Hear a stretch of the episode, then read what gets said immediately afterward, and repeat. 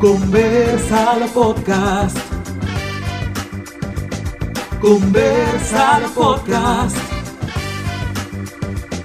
Conversalo Podcast. Para pa pa pa. Hola familia Com y hola a todos los oyentes amantes de la comunicación social. Estamos sumamente felices de encontrarnos aquí nuevamente en el segundo episodio de Conversalo Podcast. Aquí como su host, Olga María Encarnación, vicepresidenta de AEX 2022 y Iván Tejada, su presidente. Hola, en el episodio de hoy vamos a estar hablando acerca de un tema interesante y bastante importante para nosotros en la carrera y es el freelance. El freelancer puede definirse como una persona que trabaja por su cuenta propia, es decir, eh, sin una relación de dependencia laboral y que puede hacerlo para varios clientes en el cual pueden contratarlo para ofrecer un servicio. Entonces, hoy tenemos a tres invitados especiales que van a hablar sobre su experiencia como freelancers. Tenemos a Braulio Lora, Aldrin Suárez y Paola Corona. ¿Pueden contarnos un poco acerca de ustedes? Hola, eh, yo soy Braulio y mm, yo soy freelancer de, desde que nací, básicamente. O sea, yo empecé bien temprano y siempre fui freelancer en cierta forma. Eh, y en lo que más me destaco es en hacer todo. O sea, yo quisiera decir que soy director, pero en verdad yo hago todo lo que yo tenga que hacer. Pero sí, primordialmente eso es lo que hago. Dirigir cosas creativas y eso. Yo soy Arlene. Eh, yo también, desde los 16 o los 17 años, soy freelance. Literalmente yo digo que yo joseo lo que sea por trabajo. Eh, inicié con una tienda de ropa con fotografías y videos para mí misma y luego para, para personas. Voz en off, trabajo tratando de trabajar en radio, buscando cualquier cosa que la gente pudiera utilizar mi voz. Y ahora mismo tengo una empresa de una productora audiovisual que lo que yo hacía de freelancer lo estamos haciendo en esa empresa. Mi nombre es Paola. Eh, soy colega de la mayoría de aquí, licenciada en comunicación corporativa y trabajo como freelancer en el área de manejo de redes sociales. Eh, ahora también estoy manejando talentos y tengo mi propio emprendimiento que se llama Pacolo Creativa. Ok, sumamente interesante. Bueno, ya que conocemos sobre lo que va a tratar este episodio y también conocemos la definición de lo que es un freelancer y qué hace un freelancer, es muy importante recalcar que los freelancers que tenemos aquí pueden ser tanto de comunicación audiovisual como de comunicación corporativa. Entonces, ¿pueden contarnos un poco acerca de qué puede hacer un freelancer en ambas carreras? Comenzando por Arlene. Te pasaste, eh, Braulio. ok, mira, en cuanto a la carrera de producción audiovisual, tú te puedes destacar en muchas áreas, ya sea en voces en off, vendiendo tu voz a, empresas, a marcas, a todo lo que tú quieras que se pueda utilizar tu voz. Puedes también em, trabajar en el área de videos, como lo hace Braulio, grabar, Grabación, editar, escribir también todo eso y tú lo puedes ofrecer como servicios aparte. O sea que, por ejemplo, Braulio le puede estar trabajando a ustedes, pero también a otra persona la parte de grabación, pero otra persona la parte de edición y así sucesivamente. Eh, tú puedes trabajar como productora también eh, para varias personas o empresas. ¿Qué más? ¿Qué más? Y podemos trabajar de la mano con corporativos también. Exacto. Lo bueno de nuestras carreras es que son bastante extensas y abarcan muchísimas áreas. Eh, no sé si saben, pero el área de comunicación corporativa también eh, se relaciona con lo que es el marketing, específicamente el marketing digital, comunicación digital. Entonces, en nuestro caso, eh, puedes manejar redes sociales, puedes trabajar también en, temas de comunicación. Por ejemplo, tú puedes crear ruedas de prensa, eh, puedes trabajar en un periódico también, a aquellos que les gusta el periodismo, eh, específicamente en el marketing digital. Yo actualmente estoy trabajando en el marketing de influencias. Entonces, eh, son distintas áreas que de la mano podemos trabajar en muchísimas cosas. Claro está, uno siempre se va a inclinar por una área, por la que más te guste, pero una va a depender de la otra. Ok, perfecto. Entonces, para darle un poquito de introducción a este tema del freelance, eh, nosotros queremos eh, tocar un tema que muchas personas no saben cómo tratar eh, y es acerca de cómo empezar y qué consejo le darías a una persona que está empezando y que, por ejemplo, no sabe cómo ponerle precio a su trabajo. Eh, mira, mi, por ejemplo, mi caso, yo dije que yo empecé siendo freelancer, eh, pero eso yo no lo sabía hasta que tuve una experiencia que es muy irónica, porque realmente donde yo conocí lo que es ser freelancer fue en una oficina, con horario de, de 9 a 6. Entonces, todo, totalmente lo contrario, pero ahí encontré a creativos que estaban haciendo las dos cosas a la vez. O sea, tenían todas sus cosas de freelancer por un lado y también lo- tenían lo de la oficina fijo. Entonces, ¿a qué, ¿a qué quiero llegar con esto? Que yo siento que se ha creado la idea de que tú estás en una oficina o lo que sea, es malo. Hay veces que tú aprendes muchísimo en- del mundo laboral con, solamente con estar eh, al lado de gente, tú ves. Entonces, yo siento que, mm, o sea, como que no evites trabajar en una oficina al principio. Tú puedes aprender muchísimo. Entonces, ya con esa base, tú te vas al mundo de freelancer sabiendo algo. Porque eh, yo siento que tú ser freelancer significa muchas veces cometer muchísimos errores. Entonces yo creo que cuando ya tú tienes esa base em, con experiencias que tú conoces de otras personas, es como que tú tienes una ventaja grandísima. So, eso sería un tip. No evites entrar a una oficina de que porque, oh, freelancer es mejor, que sé yo qué, ¿no? O sea, tú puedes aprender cosas primero y después tirarte freelancer. Mm. Yo también le agregaría a eso que uno debe partir de qué, él, qué tiene como valor para aportar. Porque, por ejemplo, tú entras a una oficina y tú no sabes absolutamente nada, pero adquieres la experiencia dentro de la oficina y ya tú tienes tal vez un contenido diferente que le puedes ofrecer a los clientes o a los futuros clientes. Por ejemplo, eh, eh, tú grabas o editas como ningún otro o tu voz es increíble para, para comerciales. Ya tú tienes una, un valor agregado a tu persona que lo puedo utilizar y decir, ok, yo hice mi estudio de mercado, eh, Paola, Braulio, Iván cobran 10 mil pesos por grabarte un video, un ejemplo, pero mis videos son diferentes. O sea, ¿qué valor yo le voy a agregar a eso? Tanto. Entonces, cuando nos encontramos con el punto donde hay un cliente que dice, no, pero que eso está muy caro. Entonces, lo que yo me he encontrado y lo que yo he dicho es, es esto. Ok, está caro, pero ¿qué tanto valor yo le estoy aportando a tus redes sociales, por decirlo así? Porque le estoy haciendo un contenido diferente. Entonces, eso es lo que yo diría que, que uno tiene que saber para empezar a cobrar, conocer tu valor y a partir de un estudio de mercado, saber cuánto tú le vas a agregar y lanzarte. Siempre conociendo tu valor y nunca tratando de bajarle a menos. Ok, en mi caso, eh, voy a hablar desde mi punto de vista. Yo tengo como desde los 16, 17 años como empleada fija. No en el mismo lugar, sino me he estado moviendo. Pero eh, yo sí me he dado cuenta que antes de ser freelancer es bueno que tú pases, así como dijo Braulio, por un empleo fijo. Uno, por la experiencia que tú vas a adquirir. Y dos, por las personas que tú vas a conocer. O sea, ustedes saben, no es nuevo que en la comunicación hay que tener muchas relaciones, hay que conocer Sí. gente para uno darse a conocer.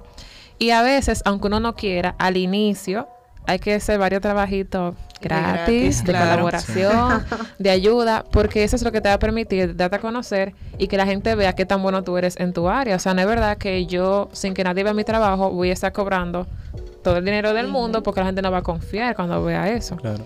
Entonces, eh, por esta misma razón, es bueno antes de tu, ser- de tu ser freelance trabajar eh, fijo porque con ese mismo dinero, por ejemplo, tú puedes ir ahorrando, comprar tus equipos y una cosa lleva a la otra.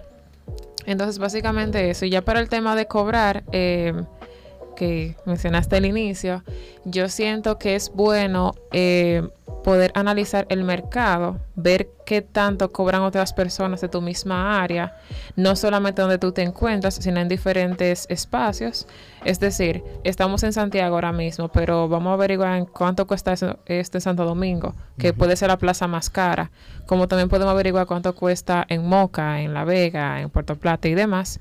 Y ya si uno analiza, dice, bueno, según la experiencia que yo tengo y en las áreas que he trabajado anteriormente, yo puedo cobrar esto. Yo quisiera corroborar con dos cosas.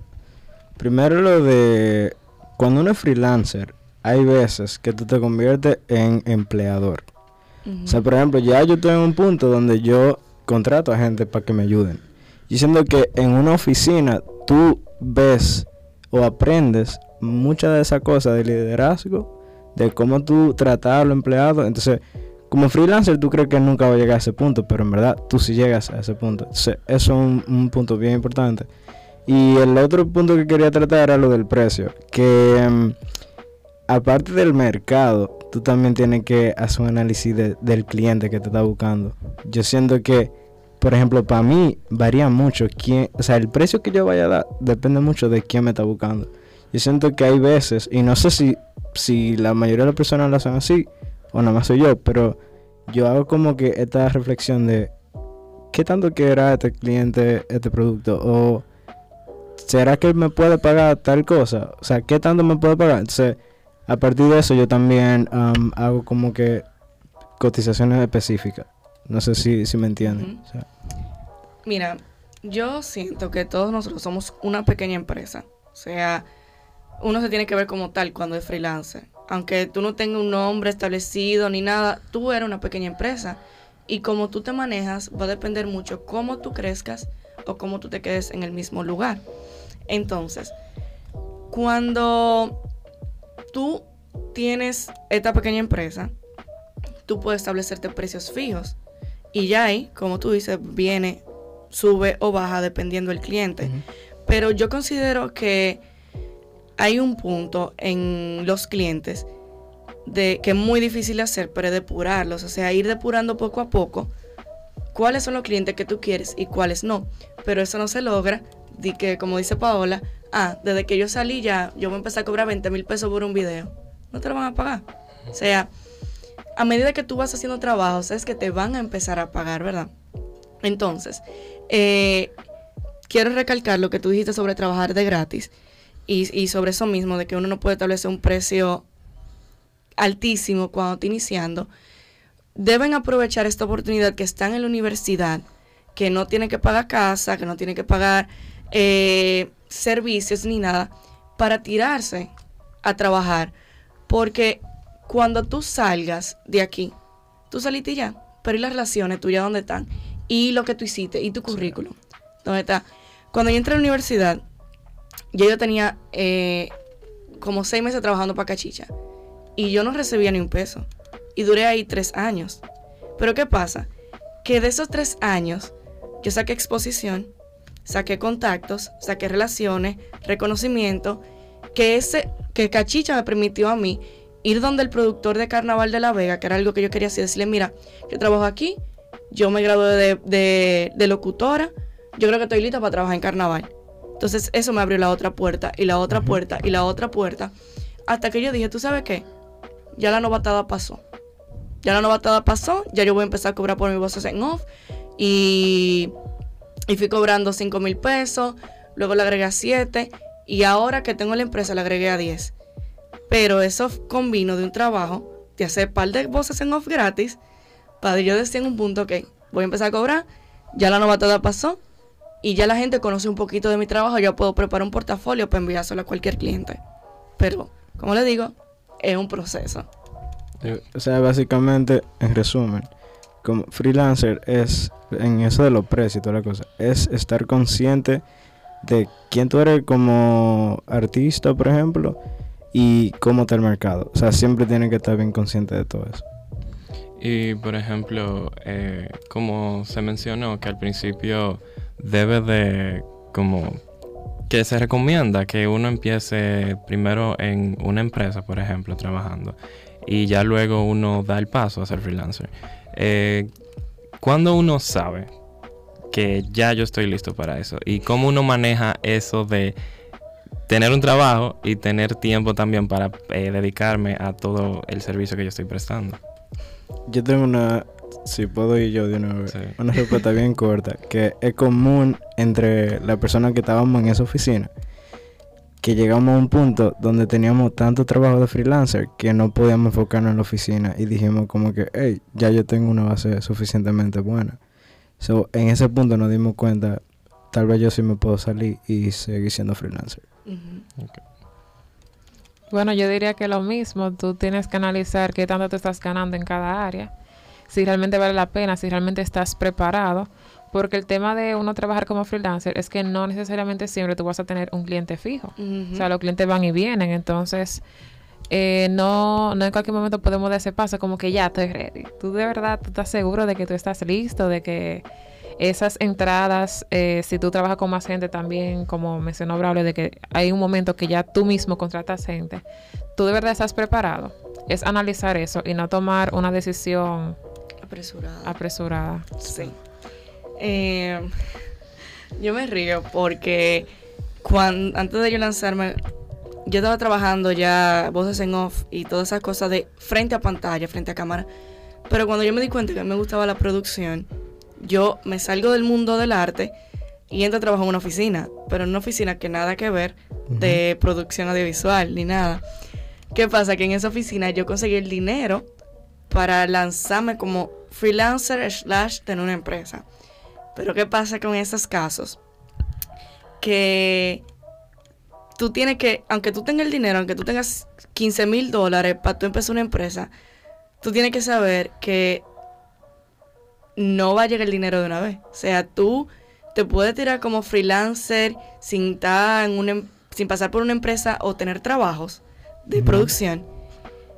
Y si tú no tienes un como unos ahorros o si tú tienes un plan establecido para cómo tú te vas a lanzar para que si ese negocio no funciona, si tú no consigues cliente, ¿cómo tú te vas a poder sostener? Sí, los 15 mil dólares no son para siempre. No, o sea, se van a acabar. señores. Créanme. Yo, yo me acuerdo que yo llegué aquí con 100 mil pesos y yo gasté 70 mil en una computadora.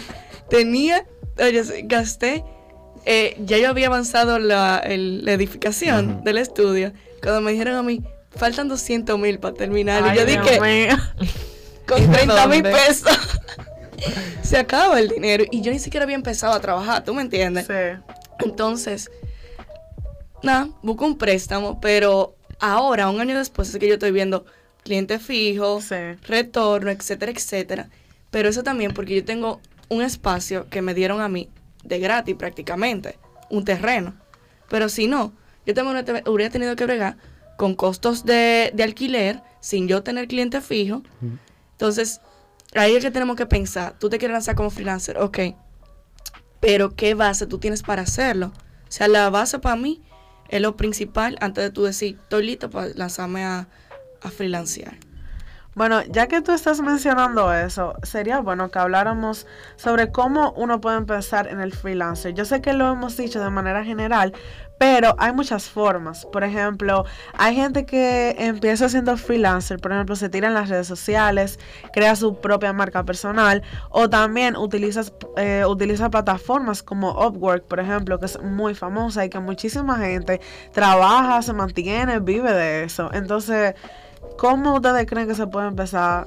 Tiro mi marca personal, eh, busco una plataforma online, ¿cómo? O sea, Paola, que la dura en marketing de influencers. Ok, bueno, lo primero es crear el branding de eso que tú quieres eh, transmitir o comenzar.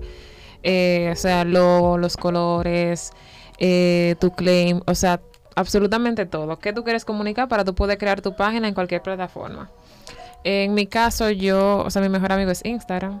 Yo sé que en- otras personas pueden utilizar otra plataforma para subir sus portafolios y demás. Pero ya de ser necesario, pueden crear un perfil en YouTube, otro en Facebook. En Facebook van a tener que crearlo sí o no, si van a tener Instagram. Full. Sí. Eh, en Twitter y demás. Pero al comienzo yo no recomiendo abrir tantas plataformas porque tú le tienes que dar calor full a una sola. Para que la gente Ok, cuando entre ahí claro.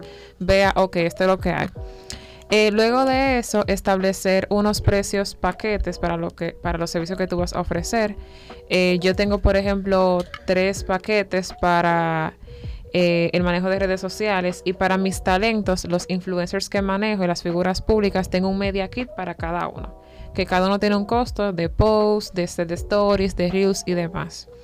Claro está, eh, van a aparecer momentos donde el cliente no va a pagar el, el full price, sino que uno se lo acomoda, pero ya están viendo el costo real de lo que tenemos Sí. ahí.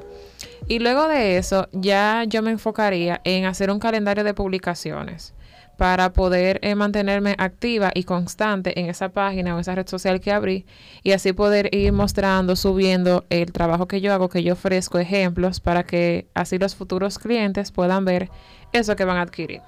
Eso de mi parte. Respecto a lo que tú dices, yo le decía a mi compañera de podcast, es que, ok, yo tengo mi Instagram y, mi cosa, pero mis perfiles sociales no se ven organizados. O sea, yo comunico y te estoy comunicando cuando la gente entra a un tollo, porque está viendo muchas publicaciones regadas y puede ser que no entiendan qué es lo que yo hago. Y yo le decía a ella, tú comunica tu valor muy bien. O sea, lo que tú haces, tú lo comunicas muy bien. Y, pu- y a veces, cuando uno se está lanzando como freelancer o quiere empezar a comunicar lo que tiene, puede surgir esto de cómo me comunico de la manera correcta, qué puedo hacer para llegarle al público. Y todo el mundo tiene su forma, Braulio tiene su forma, eh, Paola tiene su forma, yo tengo la mía. Pero yo siento, Paola, y voy a ver si tú me puedes corroborar con eso o aclararme ahí, que uno debe buscar una persona que sepa cómo llevarte a través de, de cómo comunicar tu valor. Ajá. Porque yo me he encontrado con ese, con esa piedrita de que, ok, tengo esto, tengo esto, tengo esto, tengo esto, pero la gente no entiende qué es lo que yo hago. Claro, realmente es lo correcto. Pero sucede que cuando nosotros somos freelancers, nosotros queremos hacer todo y abarcar todo. Y también sucede, porque es válido, que tú quieres buscar a alguien que te ayude, pero tú no tienes capital para pagarle. Siempre. Porque lamentablemente no siempre vamos a tener amigos que, Claro. que nos trabajen de gratis. Entonces eso, no está mal, tú puedes una, asesor- una asesoría a alguien que necesite, porque han habido casos, yo tengo amigas que han abierto emprendimientos y me dicen, Paola, ¿cómo tú crees que yo debería comenzar en Instagram? Y yo desinteresadamente le digo, mira, tú puedes hacer esto, puedes hacer aquello, y ya hasta le he hecho sesiones de fotos a sus productos de gratis, porque yo quiero ayudar. Y señora, a fin de cuentas, lo que ustedes hacen gratis, eso se devuelve de cualquier Y, manera. O sea, eso no hay forma, eso es totalmente cierto. Eh, bueno, yo. Mi mejor amigo también es Instagram. Pero yo he sido un muy mal amigo para él. ¿Por qué? Porque en verdad, o sea, yo empecé full como artista que no me importaba si me buscaban para trabajo, qué sé yo qué. O sea, así fue que yo empecé a subir contenido a Instagram. Yo duré mucho tiempo sin, sin pensar en siquiera, en verdad tu Instagram es una muy buena plataforma donde hay mucha gente que está viendo lo que tú haces, pero tú no dices nada de si yo trabajo en eso para clientes o qué sé yo qué. Entonces, hace muy poco que yo me empecé a organizar para que la gente supiera que yo hago ese trabajo de cliente. Y yo siempre he tenido muy buen engagement en cuanto a Instagram. O sea, siempre he visto esa reacción a lo que yo hago, pero no, um, no se reflejaba al 100% en mi trabajo. Sí, o sea, te lo digo, la mayoría de clientes que me llegaban por Instagram, no por Maná. Pero yo siento que si yo lo hubiera hecho como lo estoy haciendo ahora desde el principio, tal vez hubiera sido mucho más efectivo. Al menos por ese lado. Y no, o sea, no estoy diciendo como que me arrepiento full de no, de no de no haber hecho eso desde el principio. Porque en cierta forma, eh, a mí, me, o sea, mi creatividad funciona mucho por la cosa propia. O sea, la cosa que yo hago para mí. Y al final mi creatividad yo la uso para clientes, pero yo necesito lo mío obligado. O sea, tal vez sí me ayudó en cierta forma, pero te lo digo, yo he sido un amigo malísimo para Instagram. que- Entonces, yo diría que, que eso mismo. Y Por que ahí. mira, eso es importante porque que, por ejemplo, yo me he encontrado personas que me dicen, déjame ver tu trabajo, mándame un link de Instagram, mándame, o sea, mándame algo de tu trabajo y no quiero un portafolio Green, que tú le mandes el, Sí. el link de lo que tú estás La haciendo. gente te ignora los portafolios. Sí, entonces, eh, algo que yo quiero aclarar sobre eso y es que no tengan miedo a exponer lo que ustedes hacen en el arte, porque ahora mismo que ustedes están en la carrera, que ustedes están iniciando, es que ustedes pueden poner los huevos, por cometer errores en Instagram, ir perfeccionando el contenido, porque oye, la única forma de tú crecer es tú exponiendo el arte y a partir de ese, de ese video que tú hiciste, decir que yo puedo mejorar de él. Y seguir haciendo otro, y otro y otro, hasta que ya tú, oye, llega a un punto que tú dices, diablo, me estoy burlando feísimo. Pero no tengan miedo de tirarse, porque al final de cuentas, quien no publicó, no hizo un post, esa persona está atrás, tú estás adelante, porque tú estás publicando tu contenido, tú estás posteándote lo tuyo, y tú puedes dejar que la gente hable, digan lo que quieran, porque al final de cuentas, ese es el que te va a contratar. El que te va a contratar Braulio, te va a contratar yo, o quien sea que necesite tu trabajo, pero tú tienes que exponerlo al público. Ok, entonces ahora vamos a responder algunas preguntas que dejamos en el Instagram de AX. Eh, si cualquiera puede responder. Eh, la primera es cómo eh, lidiar con las irresponsabilidades de los clientes a la hora de trabajar. Si tienen alguna experiencia. Bueno, yo no diría una experiencia como tal, pero en ese momento de lidiar con los clientes, yo diría que hay que establecer límites y decir como que, ok, si no pasa esto, esto no va a pasar tampoco. Me explico.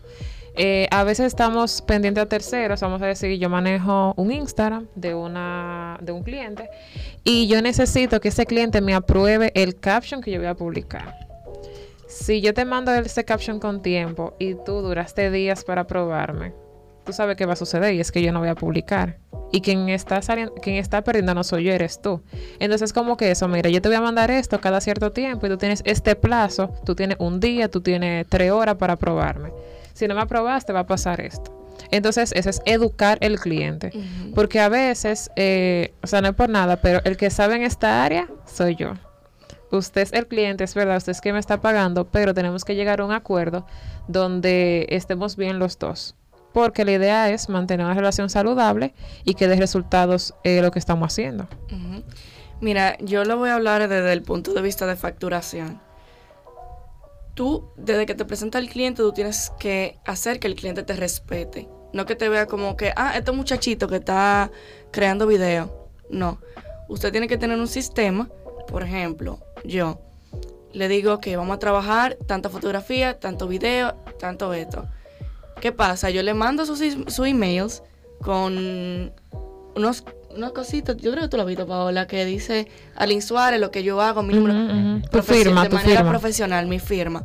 Entonces, luego de, se establece un contrato de qué es lo que yo le voy a entregar, ya sea contrato por iguala, eh, contratos por servicios, etcétera, etcétera. Oye, ese contrato tú lo puedes firmar y él también, y tú arrumbarlo por ahí.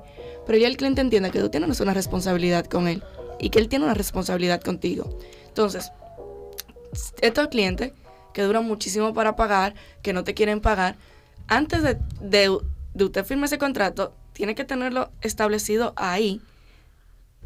¿Qué día que le van a pagar? ¿Cuánto a cuán, Si es a 60 días, a 60 si se le tiene que poner el contrato a 60 días, etcétera, etcétera.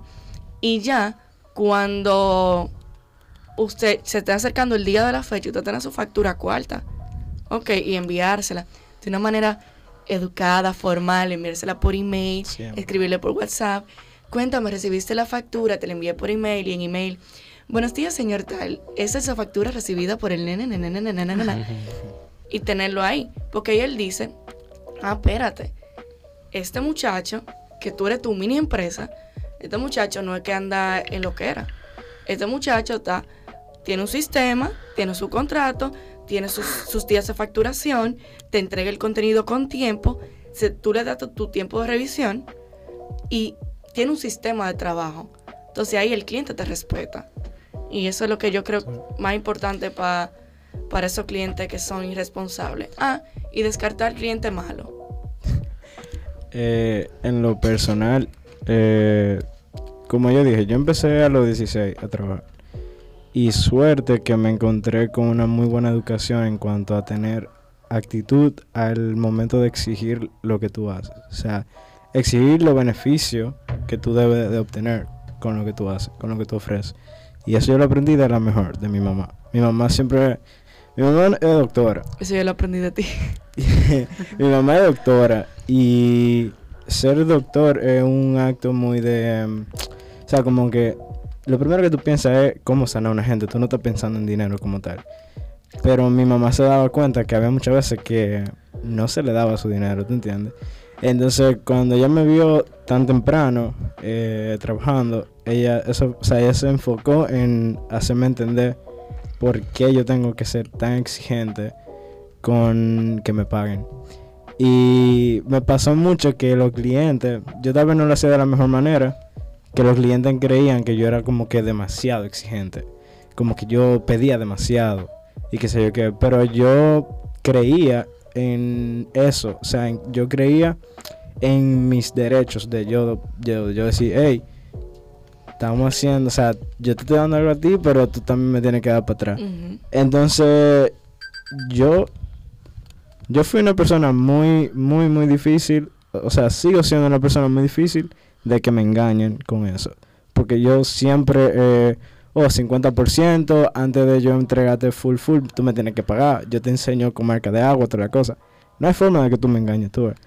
Pero sí me ha pasado algo. Y ahí quiero llegar. Que es un tema que no se toca casi nunca y que me ha tocado vivir mucho últimamente, que es lo de subcontratado. O sea, busca a una persona para un video y esa persona me busca a mí para que yo le ayude. Suele ocurrir que por, por ser subcontratado y no sé el contacto directo con el cliente, yo me lo cojo chilling y yo no pido em, como contrato, yo no pido nada de eso, porque ah, somos colegas, qué sé yo qué yo me olvido de esa vaina. Y me ha pasado que tenemos, en una semana tenemos trabajo seis días de los siete. Y en esos seis días yo no he pedido ningún contrato. O sea, todo ese dinero se va acumulando, acumulando, acumulando. Y al final tú no tienes cómo reclamar para atrás. Y es tan constante ese trabajo que tú terminas, por ejemplo, yo termino entregando el producto y yo no veo un peso. Entonces, en eso de cuando tú eres subcontratado, tú tienes también que pensarlo. No hagan como yo. Yo me he olvidado mucho de eso. Pero hasta un punto va a llegar. Pero también depende mucho de, o sea, de quién te está buscando para la contratación, porque también eso es un tema, que hay subcontratas donde quien te contrató a ti es un irresponsable. Entonces, ese, por ese, y tú no hacerle un contrato, porque realmente, corrígame si estoy mal, el que tiene que hacer el contrato con el cliente es el que subcontrata al personal. Entonces, eh, tú puedes tener tu contrato como persona que le está ofreciendo el servicio al subcontrata, Sí. pero eh, al final de cuentas quien tiene la responsabilidad legal es el al- es el que subcontrata el que subcontrató el cliente. sí. Pero qué pasa que ahí en ese subcontratador te doy un trabalengua aquí, Sí. pero en ese subcontratador es que radica la responsabilidad tanto del cliente como el líder que te va a pagar a ti.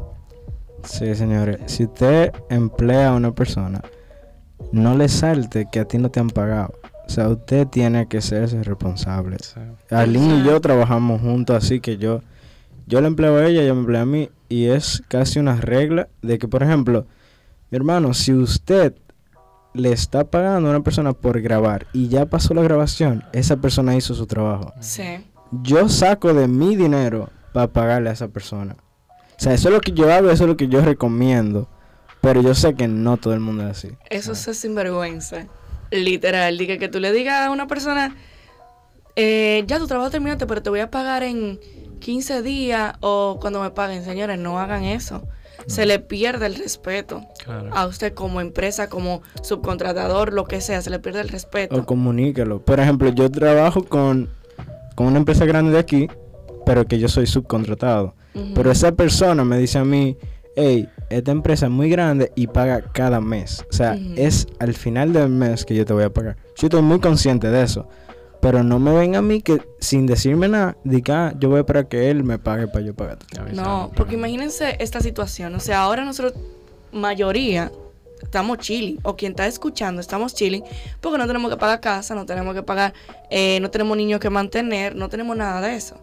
Pero imagínate que tú hiciste un video, tú eres freelancer, hiciste un video que valió 10 mil pesos. Y tú dijiste, aquí está, los 10 mil pesos con lo que yo le voy a comprar los pampers al niño, voy a pagar tal vez parte del alquiler y no te lo pagan ese dinero y ya tú hiciste el trabajo.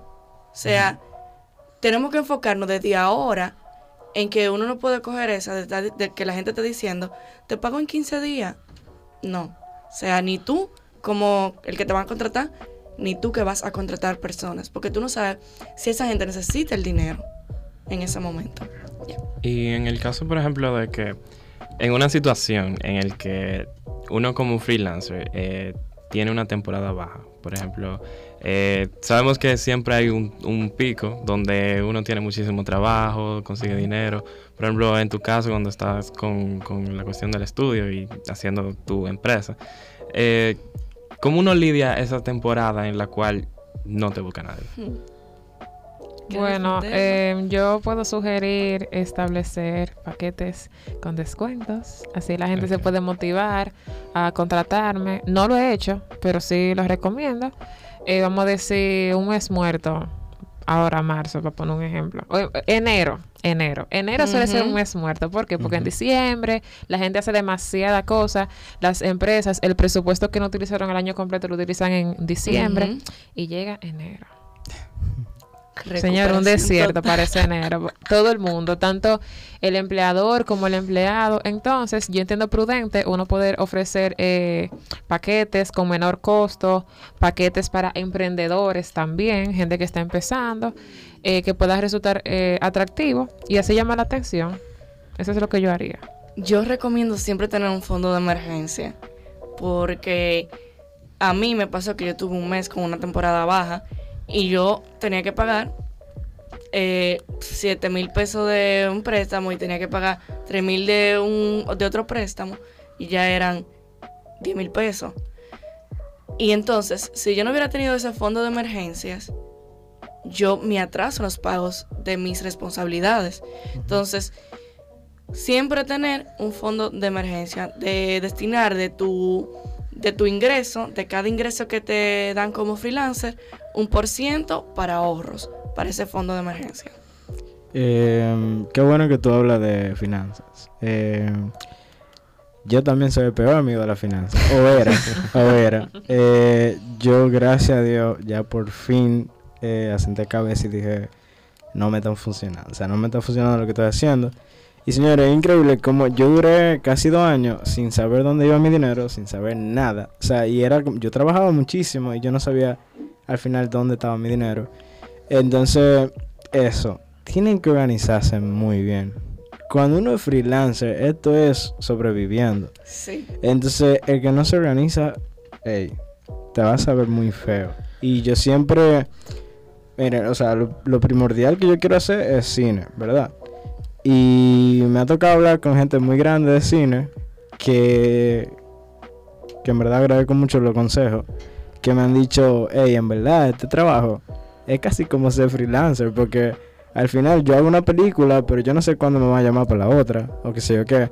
So, yo te recomiendo ir pensando en una empresa que tal vez no tenga nada que ver con arte, o lo que sea, y ir haciendo esa base por otro lado. Pero te lo digo, eso de la finanza me tocó aprenderlo de la peor manera, en cierta forma.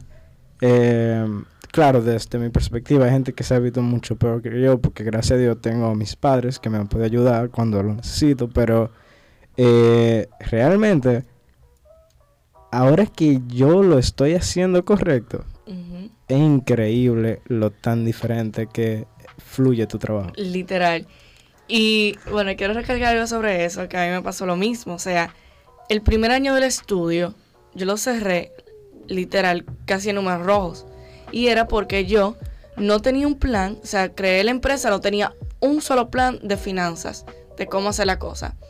Este año yo tengo establecido todo, o sea, el fondo de ahorros eh, del estudio, el dinero de las, de las reinversiones que tengo que hacer, el dinero para pagarme a mí como un sueldo y el dinero para gastos fijos, aparte del ingreso que se va a hacer fijo, o sea, en el estudio.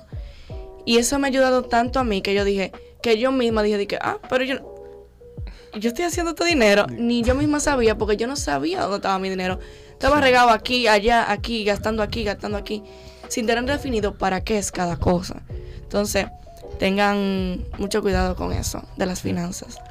Bueno, para terminar, ya que hemos hablado de lo bonito del freelance, cómo empezar, cómo cobro, todo eso, vamos a hablar sobre lo que nadie te dice del freelance. Yo quiero que ustedes nos cuenten si en algún momento han pensado en darle un respiro al freelance y si ustedes consideran que hoy en día se ha romantizado el término. Bueno, voy a comenzar yo. Eh, no de darme un respiro, sino más bien de no seguir cogiendo clientes. Yo he llegado a ese punto. Eh, como les comenté anteriormente, yo trabajo fijo en una empresa. Por ende, el tiempo que yo tengo para los freelancers son, para trabajar como freelancer son los fines de semana y las noches de lunes a viernes. Por ende, yo no duermo, yo no descanso, mis ojos están fritos, está frente a la computadora porque también trabajo en una computadora como empleada fija, pero todo se basa en sacrificios. Entonces, ha sucedido que me llegan clientes para yo manejar las redes sociales y yo me siento, yo digo, Paola, ¿tú estás segura de que tú puedes coger ese trabajo? Tú vas a tener tiempo, porque para tú dar un trabajo de calidad tú tienes que tener tiempo. Y digo, no, mira, realmente no. Entonces les dejo saber como que gracias por acercarte a mí, porque realmente lo, lo valoro. Pero yo te voy a recomendar tres personas que hacen lo mismo que yo, que varias son colegas de aquí también, que hacen lo mismo que yo y te van a hacer un excelente trabajo. Le paso sus contactos y demás, porque tampoco podemos comernos todo lo caramelito uno solo. Ujú. Y si uno también tiene gente que sabe que trabaja bien en esa área, los recomiendo. Entonces ha sido eso, no de retirarme, porque no quiero retirarme de, de freelance, eh, de freelancer nunca, porque yo quiero vivir de esto. Ya en un futuro quiero establecer mi propia empresa, mi propia agencia, donde yo maneje redes sociales y talentos. Solo que ahora lo hago eh, por mí, por mí misma. Pero no, no, no, porque me ha dado mucho de que hago, hago mucho hago de tomar, porque uno aprende, uno se equivoca. eh, pasan demasiadas cosas en este mundo. Y, pero más que nada estoy haciendo lo que me gusta y lo que llena mi corazoncito. Eh, a mí realmente ser freelancer, ¿cómo le digo? No me gusta. O sea, no saber qué va a pasar, no me gusta. Porque yo tengo una afinación por la producción y por la organización. Entonces, yo lo que pienso es, o sea, yo lo que encontré para eso, para ser freelancer, es constituir una empresa. Bajo esa empresa, yo me siento mejor, o sea, yo sigo haciendo mis, mis, mis cosas de freelancer como sonido para eventos, pero los servicios básicos yo los hago bajo la empresa, porque me siento más cómoda así, porque puedo tener clientes fijos bajo esa empresa y porque siento que hay un respeto diferente cuando uno tiene una empresa y, y pues yo personalmente me siento mejor así. Hay personas que se sienten mejores yo siendo Arlene Suárez y ya, y, eh, Arlene Suárez freelancer y hago esto, esto y esto y esto. Yo me siento mejor con una empresa, con mi empresa. Eh, 100%. Yo sí he pensado, o sea, como, no, no di que, como dice Pablo, no di que retirarme 100%, porque yo amo esto, y es lo que yo le decía a Arlene, cuando yo me siento bien atareado, yo siento que estoy viviendo Ujú. 10 veces mejor, porque a mí me encanta estar así, o sea, cuando yo no estoy haciendo nada, es como que, bro, que yo, o sea, necesito hacer algo. O sea, a mí me gusta mucho trabajo, pero siempre llega un punto donde, por ejemplo, ahora, yo no sé cómo yo estoy aquí. Yo tengo muchas bandas. Señores, yo dejé de ver a mi banda favorita porque no pude por trabajo. Y, o sea, eh, yo trabajo mucho ahora, trabajo así, por prioridades. Antes yo era un desastre, pero ahora yo trabajo por prioridades. Yo tengo un momento que yo estoy trabajando, o sea, sin parar. Pero yo sé que pronto me va a llegar el fuetazo de decir, no puedes coger tal cliente, o sea, no puedes, o sea, ya no, no lo coja porque el, el- el- la calidad del contenido, como decía Paola, no va a ser lo mismo. Entonces, eh, a mitad de abril, esta respuesta puede ser muy diferente. O sea, yo te puedo decir, ay, sí, me retiré, ya te y todo esto. Pero eh, uno siempre lo piensa, pero al final eh, tú te das cuenta que mm, cuando tú lo dejes de hacer, tú lo vas a extrañar demasiado porque esto es lo mejor del mundo. A mí Eh, me encanta esto. Full, totalmente. Algo que yo quería decir. Yo, antes de, de Lux, yo cogí un trabajo de cajera en una autocaja que Wow. se hizo en la empresa de, de- de mi familia. Y yo estaba sentada en la caja y yo decía, después que yo pasé por, por comunicación, por televisión, radio, yo decía, porque necesitaba el dinero. Y yo decía, mierda, ¿qué Dios hago aquí? que estoy harta de bregar con estos clientes. Yo prefiero los clientes de audiovisual. Yo no puedo con esta vaina. Quiero mi cliente jodón otra vez para Sí. Y a mí me salí de ahí y, y después cogí el trabajo de la oficina. Y yo decía, ahí sí yo decía también, dije, mierda, ¿qué yo hago aquí? O sea, ¿qué yo hago en otro país, en un trabajo de oficina? Sí. Pero después yo dije, no importa, al final de cuentas, el dinero que yo estoy ganando aquí es porque lo voy a invertir en mi estudio para tener clientes de lo que yo quiero hacer. Entonces, yo siento que esto es por pasión, Que realmente. realmente, no sé si se dan cuenta, pero en el momento cuando uno está muy estresado y muy jodido, uno no piensa en lo bueno que está ocurriendo, uno nada más piensa en lo malo. So, cuando tú Sí, eso es trabajas demasiado, demasiado, demasiado, y al final tú te das cuenta, mierda, esta vaina fue increíble. O sea, y freelancer todos los meses es así. Es sí se ha romantizado mucho, pero es por eso, porque en, en el momento uno dice, diablo, esta, esta incertidumbre, yo no sé qué va a pasar, qué sé yo qué, pero al final es una aventura, esto y a mí me encanta. Mira, tú tener trabajos diferentes, yo creo que por eso también lo romantizan. Porque es que tú tienes trabajos diferentes, por ejemplo, ah, que hoy tenemos una grabación de, de, de Beatcast con que si aquí en persona, y luego el sábado vamos para una boda en Puerto Plata, por ejemplo, y que el otro viernes vamos para este, que lo otro, y que lo otro para Santo Domingo, y tú tienes tantas cosas diferentes como que tú dices, es una aburrida. Y que después de la boda tú te puedes ir para la playa tranquilo. Sí, eh, sí, eso es real. Y que aparte de, de que tú gozaste, tú hiciste tu trabajo, todas tus cosas, te pagaron. Tú dices, verga, no, pero que es una bendición. Porque tú estás haciendo muchas cosas diferentes. Entonces, creo que por eso lo romantizan. Considero que, que es difícil cuando tú estás iniciando, porque tú tienes que mostrarle tu valor al mundo, a los clientes. Pero una vez que tú logras eh, mostrarle ese valor y empiezas a generar y empiezas a generar dinero constantemente, tú dices, mierda, esto es lo mejor que me ha pasado a mí en la vida. y ya.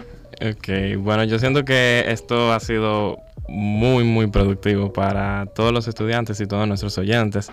Queremos darle las gracias y si no antes eh, decirlo, ¿dónde podemos encontrarlos? Ah, claro que sí. Me pueden encontrar en Instagram como Paola Coronal. Solamente ahí. bueno, ahí me pueden encontrar en Instagram como Arlene solamente, con Y, no con I, por favor. Arlene. Y luxestudio.do en Instagram. También en TikTok, luxestudio.do. Ahí subimos todo contenido de, de podcast y vidcast. Y ya, como Arlene Lux en TikTok y en Facebook y en Literal. Literal. Eh, bueno, yo estoy en Instagram como Braulio Lora con dos A al final. Y si me van a encontrar, lo más seguro me van a encontrar con una cámara. Ok, bueno, nosotros, eh, como saben, gracias por eh, sintonizarnos y pueden seguirnos en Instagram, arroba aexbucamaima, donde tendremos más contenido como este y muchas gracias chicos. Siempre a ustedes por la invitación. Bye bye. Chao. Bye.